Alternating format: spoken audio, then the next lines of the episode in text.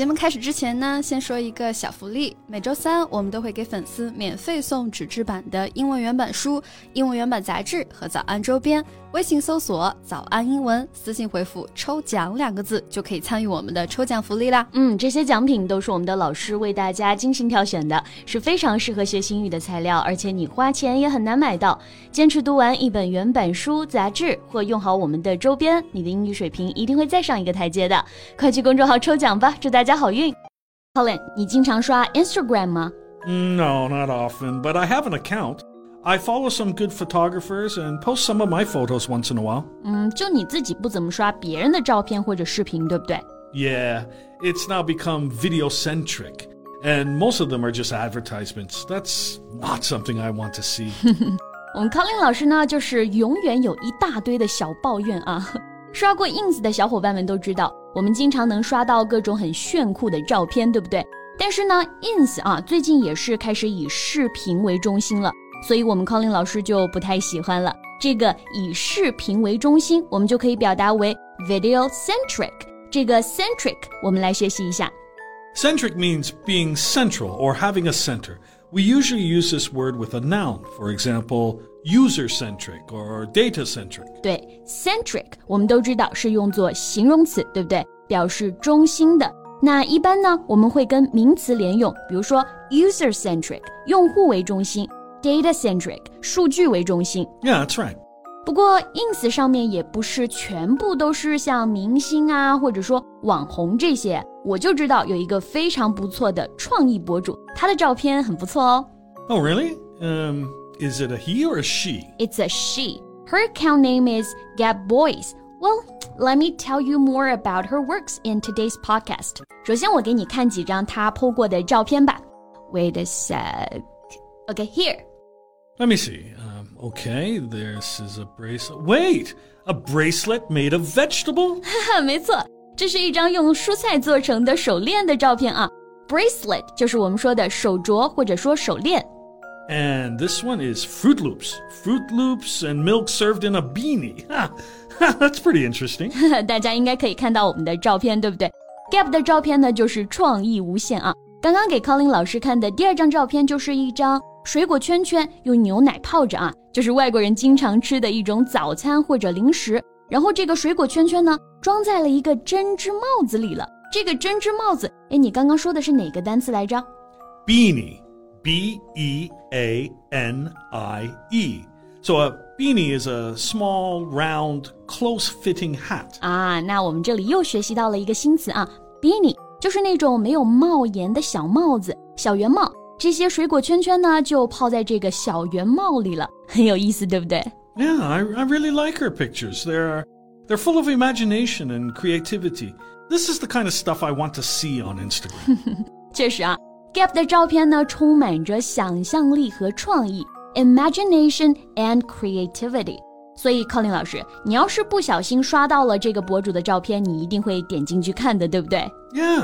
of course. I mean, she is transforming everyday objects into pieces of witty art. It's fascinating. 把日常生活当中常见的东西变成了艺术品啊，确实称得上是一位艺术家。不过你刚刚说的 witty 是什么意思啊？I don't quite get it. Uh, yeah. Okay. Well, so something that is witty is amusing in a clever way, and you can also say someone is witty. Um, it means that they're able to say or write clever, amusing things. 啊，那我知道了。 这个 witty 我们就可以翻译为诙谐的、有趣的、妙趣横生的。我们可以说一件东西非常的 witty，比如我们康林老师刚刚就说的 witty art，诙谐幽默的艺术。Yeah, and if you use witty to describe someone, you can say things like he is a witty speaker. 啊，学到了，学到了。哦，我刚刚忘记了，她也是加拿大人哦，and she's from Montreal. Oh, really? I I didn't know that. 然后非常着名的这个《Elle》杂志呢是这么描述她的，柯林老师能给我们读一下这段话吗？Okay, well.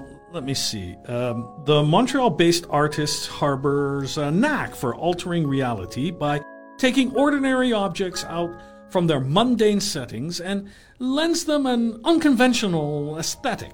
里面有好几个词我都不是很熟哎，这个 knack 是什么意思啊？Okay, so Knack means a special skill or ability that you have naturally or can learn, and you need to pay attention to the spelling. It's knack. K N A C K. The first K is silent. 啊，那这个 knack 我们就可以翻译为本领、技能，而且这个技能呢，大部分是你天生就会的，相当于一个天赋啊，并且大家要注意这个 knack k 它是不发音的，拼写不要搞错了，k n a c k。 Right. 刚刚还有提到一个 mundane 这个单词也不是很认识 Ah, mundane is an adjective. It means uh, not interesting or exciting. So, say you don't like your job, you think it's boring. You can say it's a mundane job. 啊。那在这里呢，mundane 我们就可以翻译为单调的、平凡的，就没什么意思啊，很无聊，是一个形容词。这个单词的发音呢，要注意它的重音在第二个音节 mundane。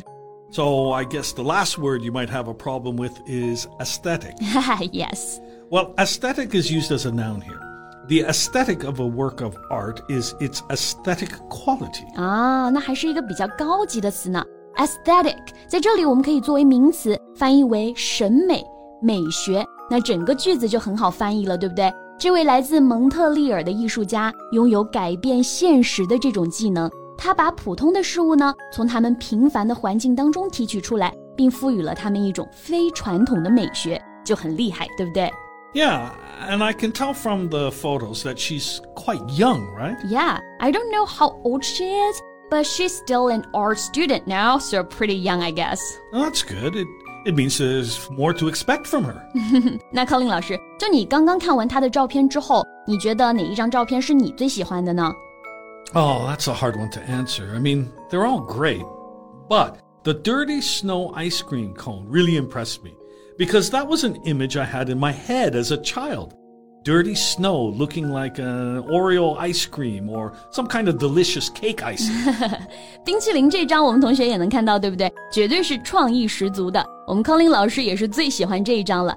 哎，Colin 老师，你平常自己也拍照啊？ 那这里跟大家爆料一下啊，我们 Colin 老师拍的照片超级棒。那你一般怎么去寻找创意呢？well, I just try to clear my mind first and just walk around on the streets and find the perfect moment. More often than not, the best moments are sitting right under my nose and are the simplest ones. 没错，我看过我们 Colin 老师很多作品，很多呢都是日常瞬间的一个抓取。就其实啊，有时候最简单的就是最美的。Yeah. Al- Also, timing is important. Sometimes you need to wait to get the best shot. The light, the people, everything needs to be perfect. When you get that best shot, you feel it is totally worth it. 有时候要拍一张好照片，确实得花很长的时间去等待。不过呢，在拍到珍贵瞬间的那一刻啊，你会觉得一切都值了。 Yeah. So wh- what's her name again? I, I want to follow her. Gap Boys，感兴趣的小伙伴也可以去 ins 关注一波啊，绝对有惊喜。最后再提醒大家一下，节目的所有内容我们都给大家整理好了文字版的笔记，欢迎大家到微信搜索“早安英文”，私信回复“笔记”两个字来领取我们的文字版笔记。